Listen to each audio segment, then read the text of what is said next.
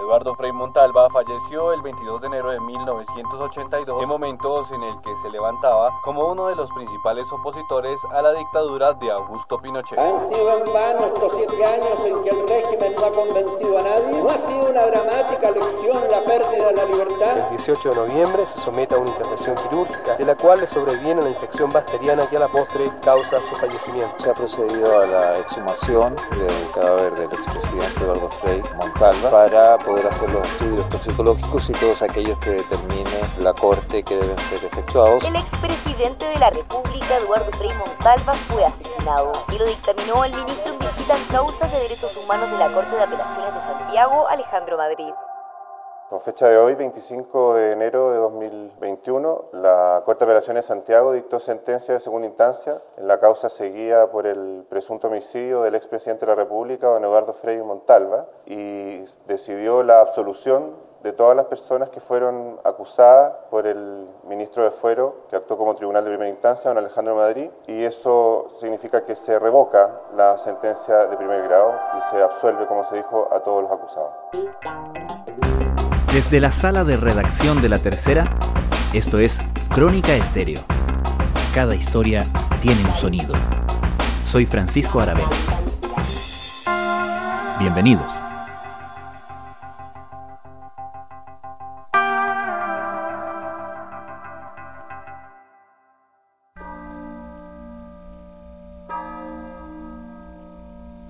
Asesinado el expresidente Eduardo Frei Montalva en 1982? Hace dos años, tras una investigación de 16 años, el juez Alejandro Madrid dictó un fallo que transformó las acusaciones y sospechas en una verdad judicial. El expresidente había sido asesinado y seis personas debían pagar por ello. Sin embargo, el lunes recién pasado, la Corte de Apelaciones de Santiago resolvió lo contrario. Estableció que el exmandatario había muerto a causa de las complicaciones sufridas tras un procedimiento quirúrgico y que las personas condenadas en el fallo de primera instancia debían ser absueltas. En los 15 días que siguen, la familia y también la democracia cristiana, dos de los querellantes en este caso, van a redactar recursos de casación para recurrir a la Corte Suprema y buscar revertir ese fallo, buscar los querellantes ya anunciaron que recurrirán a la Corte Suprema intentando revertir este segundo dictamen. En cuanto a la percepción de los hechos, pienso yo que esos cuatro elementos, que son los parámetros sobre los cuales se erige este fallo absolutorio, van a tener que ser revisados por el máximo tribunal y espero que ese máximo tribunal restablezca el imperio del derecho y restablezca las condenas, pero esta vez por homicidio calificado en contra de las personas. ¿Qué ha marcado la investigación de la muerte de uno de los principales líderes políticos chilenos del siglo XX? Comenzamos en enero de 2019, cuando el juez Alejandro Madrid dicta sentencia.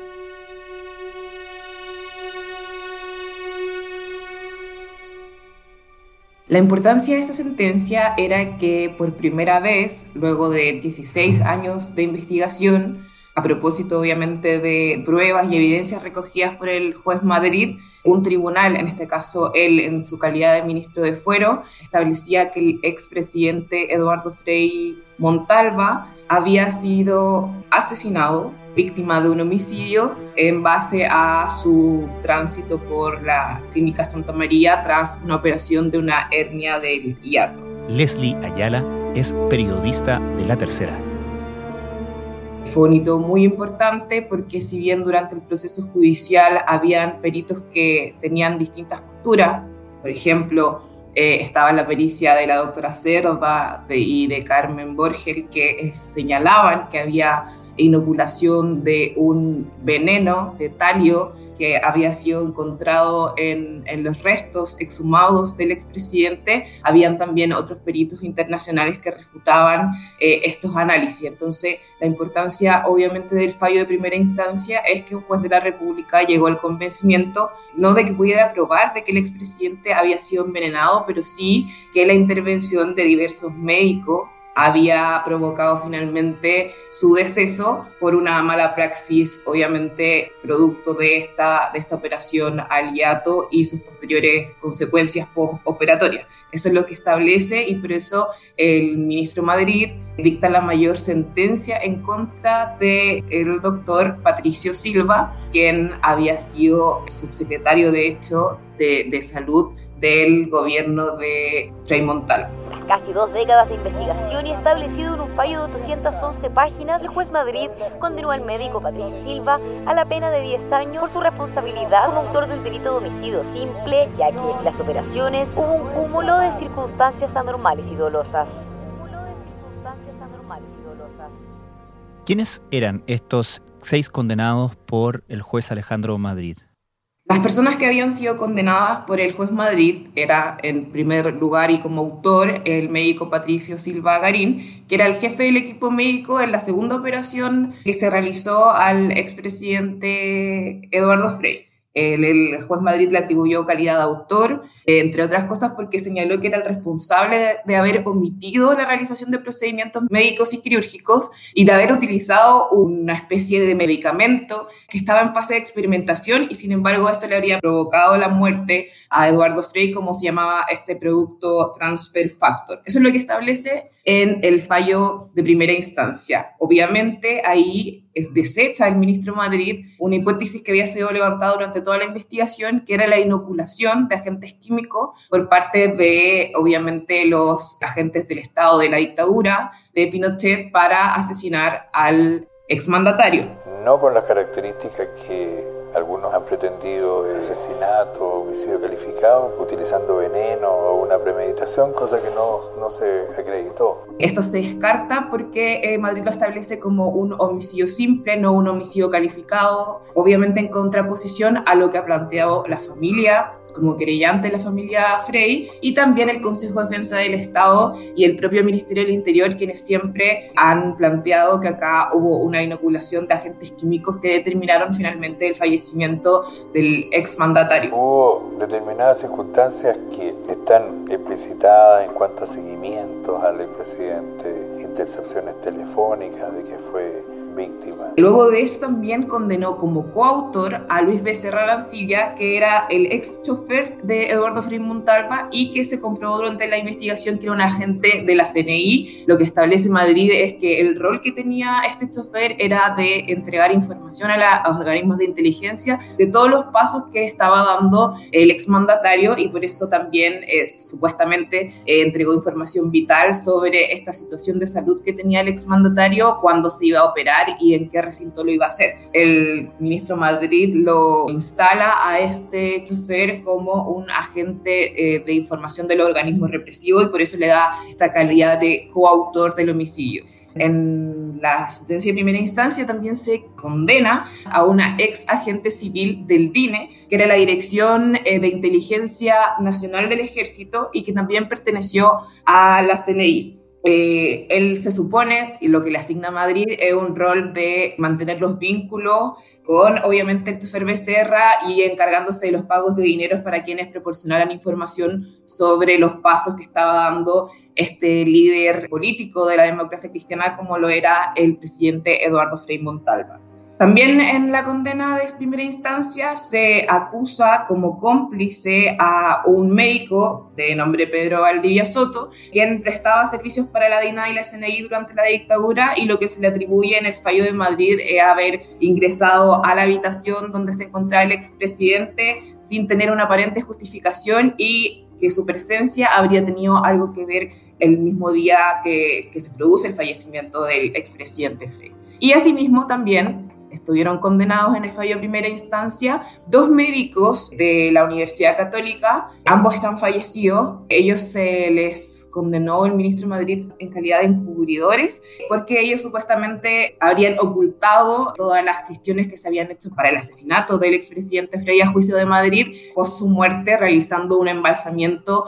eh, sin consentimiento de la familia y procurando así quizás lo que establece Madrid era eh, poder evitar que se descubriera esta inoculación de algún medicamento o esta mala práctica que llevó al homicidio del expresidente Frey. Las partes ejercieron todos los derechos que estaban a su alcance. y hubo estos megaperitajes que también se demoraron bastante. Eso es lo que se estableció en un fallo que fue muy esperado, imagínate, durante 16 mm. años y que se entrega en enero del año 2019 por parte del juez Madrid.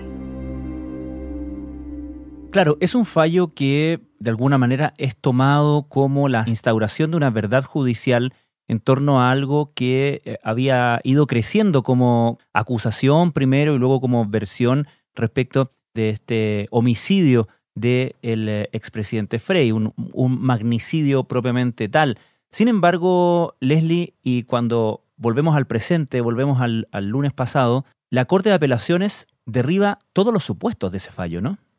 Claro, lo que pasa es que una vez dictaminada la sentencia de primera instancia, todas las defensas de quienes habían sido condenados apelaron y también lo hicieron el Consejo de Defensa del Estado, eh, la familia Frey y el Ministerio del Interior, porque lo que querían era que se estableciera que esto era un homicidio calificado, es decir, había existido una premeditación y obviamente lo que exigían eran mayores penas para quienes habían sido condenados por este grave delito. Entonces, se produjo una situación donde no solamente las defensas apelaron, sino también los querellantes. Esta causa subió a manos de tres jueces que integran la novena sala de la Corte de Apelaciones de Santiago, que son el ministro Jaime Balmaceda, la ministra Paula Plaza y el ministro Guillermo de la Barra. Ellos durante muchos días en noviembre del, año pasado estuvieron escuchando tanto el relato de la causa judicial del juez Madrid, donde un relator expuso cada uno de los antecedentes que habían sido eh, acogidos por el ministro Madrid para llegar a esta tesis del homicidio simple del expresidente Frey, y también, por su parte, todos los alegatos de las defensas que señalaban que aquí no existían antecedentes ni pruebas que ligaran directamente a estas personas con el fallecimiento del exmandatario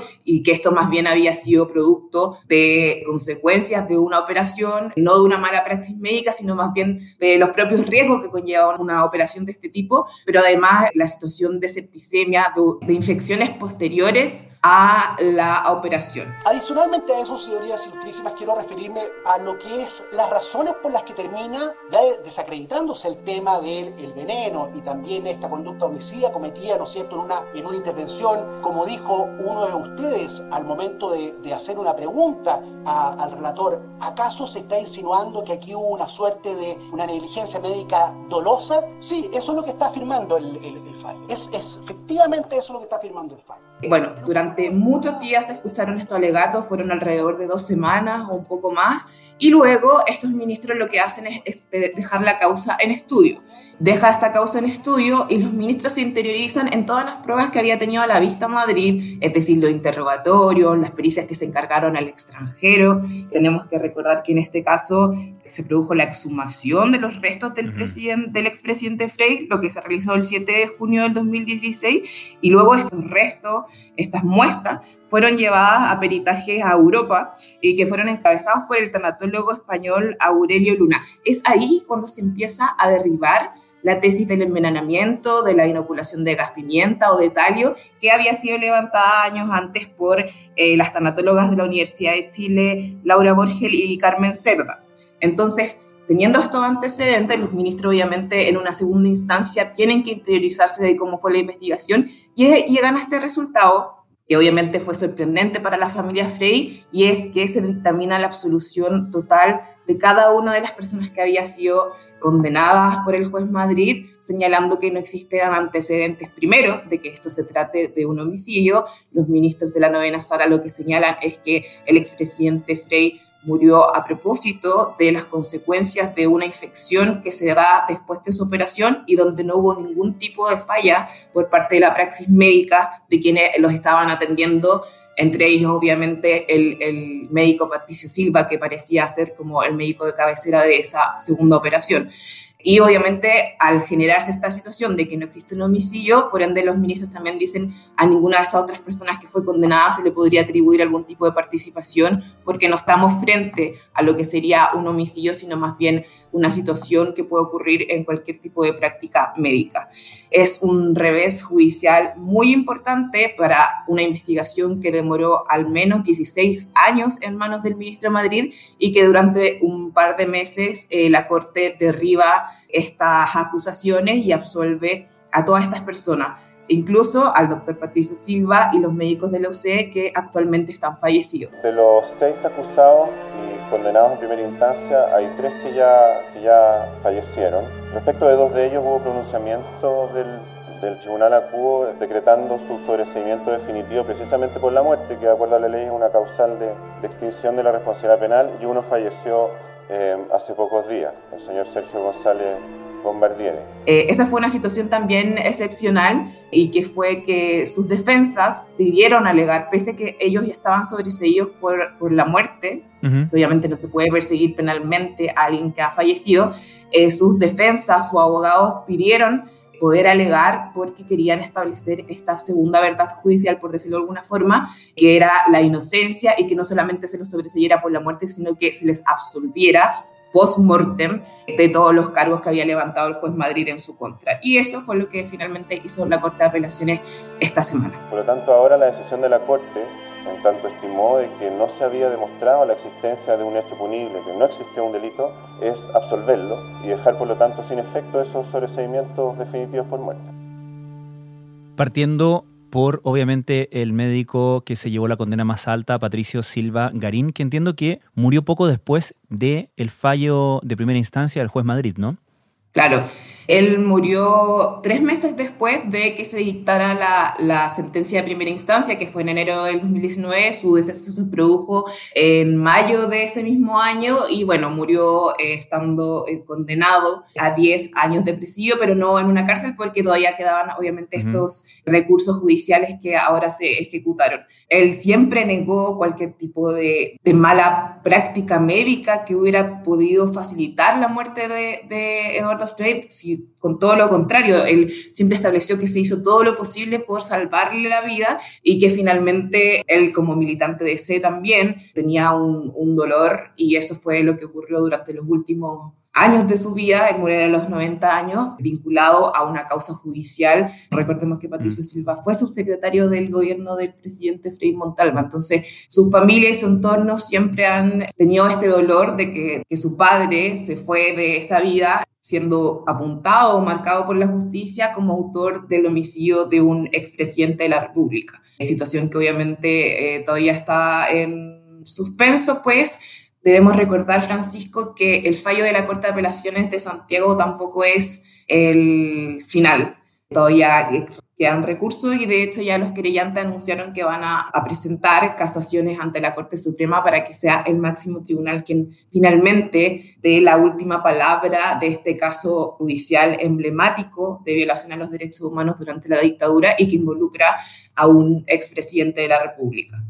Entiendo en todo caso que el recurso que se presenta para llegar a la Corte Suprema es un recurso de casación. Eso quiere decir que los ministros de la Corte que vean este asunto van a tener a su vista los fallos judiciales, más no la evidencia que llevó a los magistrados a tomar las determinaciones, o van a revisar nuevamente la evidencia que vieron tanto el juez Madrid como los magistrados de la Corte de Apelaciones de Santiago. Ellos tienen que disponer eh, cómo va a ser la vista de la causa en el caso de que se declaren admisibles estas casaciones, pero siempre los ministros pueden, en este caso va a ser una sala, la sala penal de la Corte Suprema, que ya no la integran tres ministros como en el caso de la Corte de Apelaciones de Santiago, sino más bien van a ser cinco ministros los que van a revisar el caso y ellos siempre pueden, por ejemplo, pedir los expedientes, eh, ellos pueden pedir el expediente y poder revisar cuáles fueron las piezas de investigación eh, que tuvo a la vista el ministro de Madrid. Eso lo van a poder hacer si es que ellos quieren eh, hacerlo, o a veces también les basta solamente con los alegatos o los relatos o exposiciones que se hacen del proceso de la investigación. Este es un proceso que está regido por el Código de Procedimiento Penal, por el sistema antiguo, como se conoce, y los recursos que caen ahora contra esta sentencia son el recurso de casación en la forma, que tendría por objeto obtener la nulidad de este fallo por haberse incurrido en algún defecto de forma formal, de tramitación o de fundamentación de la sentencia eventualmente, y el recurso de casación en el fondo, que buscaría corregir eventuales errores jurídicos o de derecho que contuviera el fallo. Ambos recursos deberían ser deducidos por las partes que sientan que la sentencia les, les causa agravio, tienen 15 días para hacerlo y ambos recursos serían conocidos, pueden deducirse uno o ambos, eh, por la Corte Suprema de Justicia. En el caso de la Corte de Apelaciones de Santiago, los ministros se dieron varias semanas para estudiar los antecedentes que había tenido en vista el Ministerio Madrid y fue en base a eso que ellos determinan finalmente esta absolución. Ellos dicen, revisando cada uno de los testimonios, revisando cada una de las pruebas, los peritajes que existen, no había forma de ligar estas acusaciones y más bien estas condenas con las personas que habían sido sentenciadas. Entonces, por eso ellos determinan esta situación y obviamente la Corte Suprema también lo puede hacer. Los ministros van a poder revisar cuál fue la prueba del ministro de Madrid y también van a tener a la vista el segundo fallo, que es el que refuta todas las actuaciones que hizo el juez de primera instancia, en este caso el que va a ser en unas semanas más presidente de la Corte de Apelaciones de Santiago, el ministro Alejandro Madrid. Leslie, apuntabas a que en el fallo de primera instancia del juez Madrid, tanto los querellantes como los defensores apelaron, y los querellantes porque también esperaban una pena mayor en función de un delito que, si bien entiendo, el juez Madrid no pudo comprobar, ¿correcto?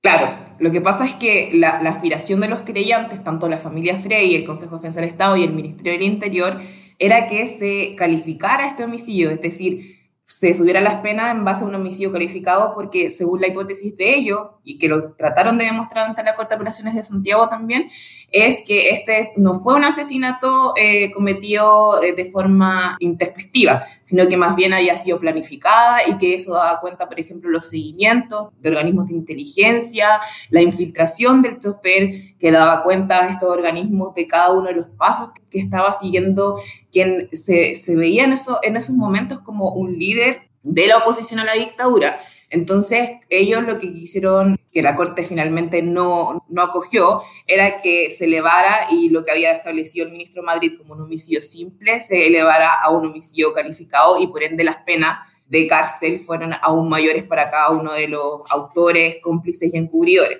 Pero esa situación también quedó eh, desestimada por parte del tribunal en base a que el tribunal no cree que acá haya existido un homicidio ni siquiera simple. Claro, te lo preguntaba porque en el relato, en el fondo, tanto de los querellantes como incluso el del propio juez Madrid,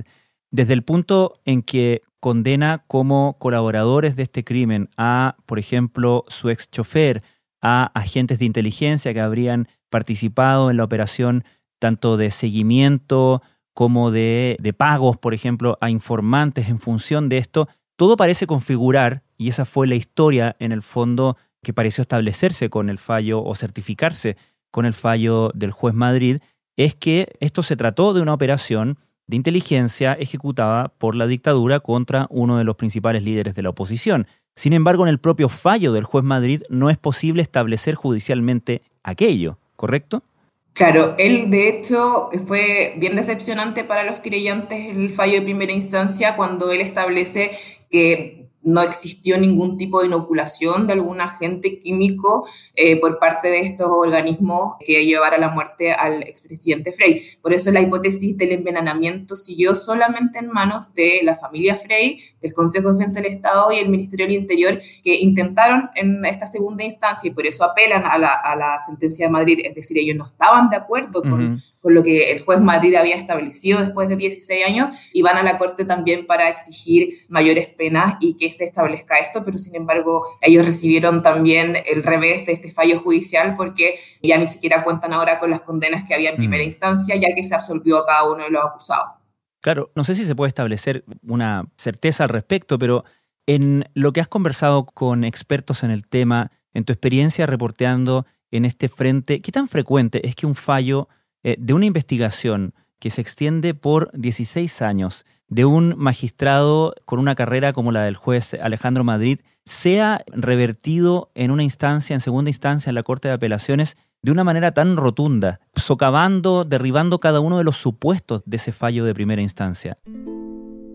Mira, no, no es tan frecuente, pero suele suceder que hay distintas visiones. Acá eh, la justicia actúa de forma parcelada, es decir, hay un juez de primera instancia que establece una verdad judicial, pero siempre existen los recursos y, la propia ley lo establece así eh, para que sean re, revisadas las investigaciones y no sea solamente una persona, eh, porque recordemos que en este caso el juez Madrid actúa como juez y parte, es decir, él investiga y él después también dicta las condenas, no es como el sistema penal actual donde hay un fiscal que investiga y hay un juez que revisa su investigación que pertenece a otro organismo. Acá es la justicia antigua, entonces son los mecanismos que existen establecidos por ley para que se revisen las decisiones judiciales tan importantes como es una condena y sobre todo en un caso eh, tan emblemático como este. Yo creo que esa es la situación que existe en el caso Frey. Es un fallo que se esperó muchos años, se investigó durante 16 años, eso tampoco es muy típico, pese a que las causas de derechos humanos demoran mucho tiempo. En este caso, el ministro Madrid tuvo varios periodos de exclusividad de investigación de esta causa y sin embargo se demoró 16 años en dictar la, la sentencia de primera instancia. Entonces, claro, es un fallo que es una situación donde la Corte revierte lo que ocurrió durante todo ese periodo, claro, en un par de meses, y se puede ver como que la Corte quizás podría haber tenido menos profundidad en la investigación, pero eso no es así. La investigación en este caso, si se demoró tanto tiempo, tiene que ver también con las complejidades de una investigación de un asesinato que ocurrió hace más de 30 años, pero en este caso los recursos están contemplados y ha ocurrido. Mira, en el caso Frey hay una situación en particular, y es que no tenemos que olvidar que cuando se dictaron los primeros procesamientos, auto de procesamiento, que en, la justicia antigua implica que las personas que sean procesadas por delito son detenidas y están en, en, una situación de arresto mientras la corte revisa su situación. Acá ocurrió que un ministro estuvo por revocar los procesamientos porque también se estableció por parte de la Corte de Apelaciones de Santiago que no existían fundamentos ni pruebas tan directas para acusar a estas personas de este homicidio y este ministro que es Juan Manuel Muñoz Después, cuando intentó subir a la Corte Suprema, fue vetada por la propia democracia cristiana a su ascenso. Entonces, es un fallo que además tiene estos carices políticos que le han significado, en este caso, por ejemplo, al ministro Muñoz, por haber revertido los procesamientos en alguna instancia judicial, el no haber podido subir nunca a la Corte Suprema como ha ocurrido con otros vetos de otros jueces que han intentado sobre la Corte Suprema y que como una especie de vendetta política se les censura en su ascenso. Entonces, eso es lo que también se está mm. hablando esta semana en el Palacio Tribunal y tiene que ver con qué va a pasar con estos tres jueces que algunas defensas lo han calificado de ser valientes por ir en contra de, de, la corriente, por decirlo de alguna forma, o lo que había establecido el juez Madrid, y que sin embargo esto podría incluso afectar en sus pretensiones de ascenso en la carrera judicial. Es una situación que se va a más adelante, pero que siempre ha estado presente en estos fallos que tienen que ver con un carisma bien político muchas veces. Finalmente, Leslie, ¿tenemos alguna noción de en qué plazos se va a mover la Corte Suprema en este caso? No, en realidad siempre se espera como, si uno piensa o pone como referencia que el fallo del juez Madrid fue en enero del 2019 y que los alegatos de las apelaciones fueron recién en noviembre del 2020, deberíamos esperar que al menos de aquí a un año ya estuviéramos en una situación de vista de la causa por parte de la Sala Penal de la Corte Suprema. Ahora, siempre va a depender de la situación de pandemia que estamos viviendo, de qué tan atrasada está la tabla también de la Sala Penal de la Corte Suprema, o si se le pone algún tipo de prioridad a propósito de también que muchas de las personas que están siendo juzgadas en este caso han ido falleciendo. De hecho, de los seis personas que fueron condenadas y que ahora fueron absueltas, tres fallecieron hicieron durante el procesamiento y lo que ha pedido la familia Frey es que la justicia más bien no tarde tanto y si en algún caso alguna de estas personas tiene que cumplir una sentencia en la cárcel, esto sea de forma efectiva y en una justicia que si bien ha tardado bastante, según Carmen Frey ella tenía la esperanza de que esta vez no demorará tanto. Solidarizamos con la familia del expresidente Eduardo Frei Montalva, especialmente con nuestra vicepresidenta Carmen Frey Ruiz Tagle, Aún confiamos en que los tribunales superiores determinarán que nuestro líder fue asesinado y sus autores y cómplices finalmente sancionados. Rechazamos completamente lo resuelto en el día de hoy por la novena sala de la Corte de Apelaciones, fallo que consideramos que va en contra de todo lo decidido en diversas otras instancias y fueros en que la causa fue conocida. Creemos también que para la opinión pública esta decisión resulta incomprensible e inaceptable. Leslie Ayala, muchas gracias. De nada, Francisco. Este fin de semana, en la tercera domingo, se publicará una entrevista de Leslie Ayala con el hijo del fallecido doctor Patricio Silva Garín, el médico condenado por el fallo del juez Madrid como autor del homicidio contra el expresidente y absuelto por el fallo de la Corte de Apelaciones de Santiago del lunes pasado. Y bueno, ahora por lo, con lo que pasó en la Corte de Apelaciones, primera vez que tuve la oportunidad de escuchar directamente a las defensas y los acusadores. Y me quedé muy tranquilo porque me di cuenta que en realidad los querellantes no tenían ningún elemento de peso. Que un caso político, que todo lo que decían lo abordaban con la situación política que vivía eh, el país. Y para nosotros siempre fue la actuación de mi padre en un hecho médico, en un hecho quirúrgico. Y siempre extrañado de esta situación en que mi padre siempre fue acusado como médico único, como quien hacía y deshacía, existiendo equipos médicos, otros médicos de otras especialidades, de otros lugares que quizás mi padre ni siquiera conocía, pero todos formaron un equipo de 38 médicos para atender a Eduardo Frei. Y el único que actuó mal de todo este grupo fue el doctor Silva. Y todos los otros 37 lo dejaron actuar.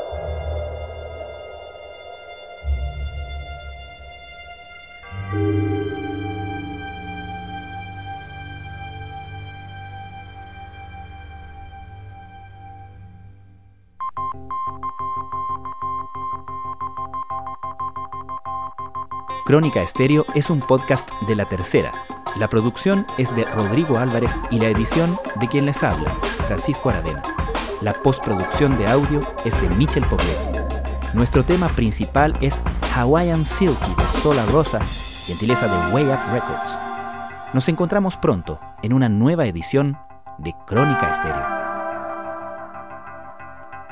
Les recordamos que durante enero y febrero Crónica Estéreo estrenará un capítulo por semana. En marzo volveremos con las entregas diarias. Nos encontramos el próximo viernes con un nuevo episodio de Crónica Estéreo.